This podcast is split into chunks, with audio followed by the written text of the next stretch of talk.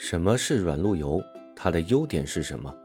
为什么不是每个人都适合用软路由？有什么经济的方式能让我接触到软路由？大家好，欢迎来到最新一期的电脑数码一点通，我是通通。软路由这个东西的出清率真的是越来越高了，但是它为什么会被叫做是软路由呢？其实也很好理解，所谓软路由。当然，就是相对于我们常见的单独设计的、拥有着专门硬件的路由器而来的。和真正的路由器相比，软路由的软就软在它实际上是使用了特定的设备，虚拟出了路由器的功能，并且在此基础上，让我们能够拥有更多的高级管理功能和各种自定义应用的这么一个玩意儿。除去其中一个不能详细去说的重要原因。凭借着能够更加方便地对连接设备进行更加个性化的管理，把需要多个设备才能完成的功能集中到一个软路由载体里进行统一的管理，以同样的价格获取更高的性能和实现更加个性化的需求，这些优点，软路由渐渐地从之前极客的玩具成为了普通用户的宠儿。由于不像真正的路由器那样有专门的芯片来负责数据的转发、路由这些功能，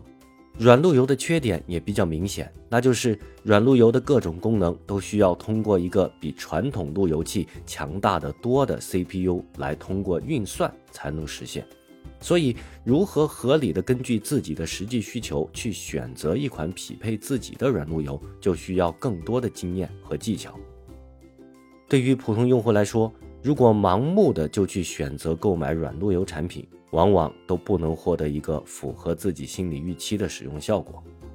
通过软路由，我们可以方便的进行多线多播、单线多播来实现宽带的叠加。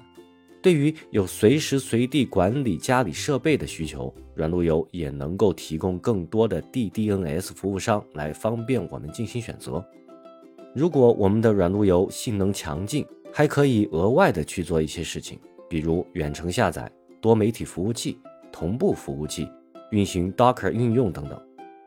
同时，如果我们对局域网内的传输速度有更高的要求，我们也能够相对于传统路由器交换机来说，花更少的钱来获得同样的效果，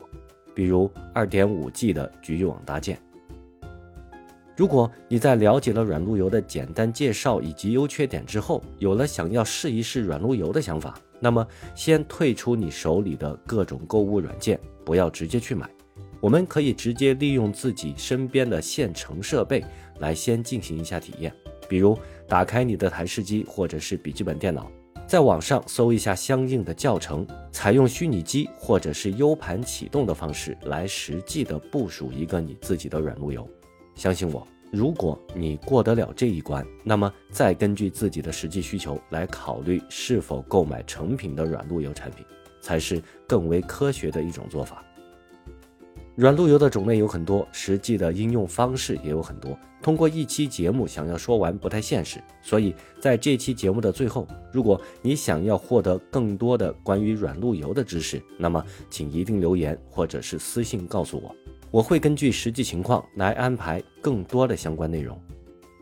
这期节目就到这里。如果你觉得我做的还不错，那么关注、订阅、点赞、评论，请随便来一个。你们的关注是我持续更新的最大动力。这里是电脑数码一点通，我们下期再见，拜拜。